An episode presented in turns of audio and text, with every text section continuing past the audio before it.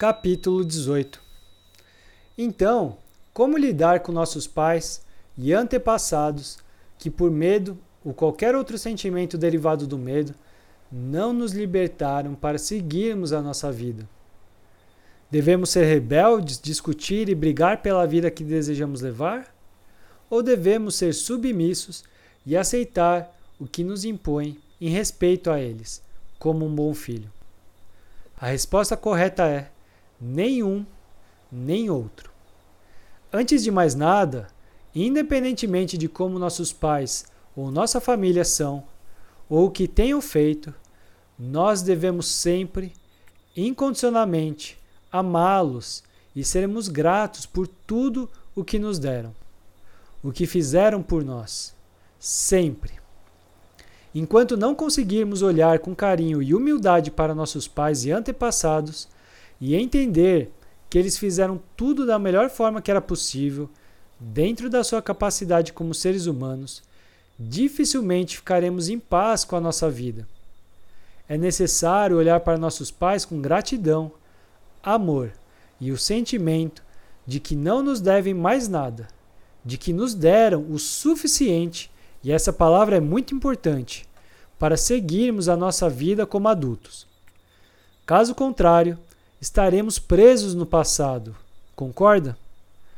Se temos em nossa cabeça pensamentos como: meus pais não me deram isso, meus pais fizeram aquilo comigo, eu não que eu queria ter pais melhores, somos realmente livres?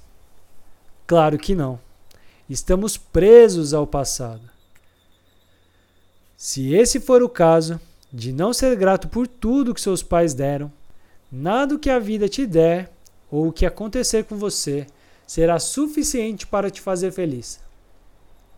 Inconscientemente, continuará a cobrar da vida e das pessoas que te cercam, como sua esposa, marido, filhos, amigos, profissão, aquilo que sente que seus pais não te deram. Enquanto não identificarmos essas questões do nosso passado, nosso inconsciente nos controlará mais do que imaginamos. Pense por um segundo. Se você já é um adulto, ou pelo menos se considera um, por que não consegue olhar para seus pais como adulto?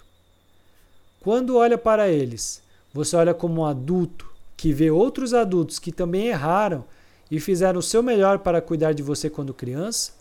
Ou olha para eles como uma criança que ainda precisa dos pais para algo, cobrando deles algo que hoje você já não precisa mais?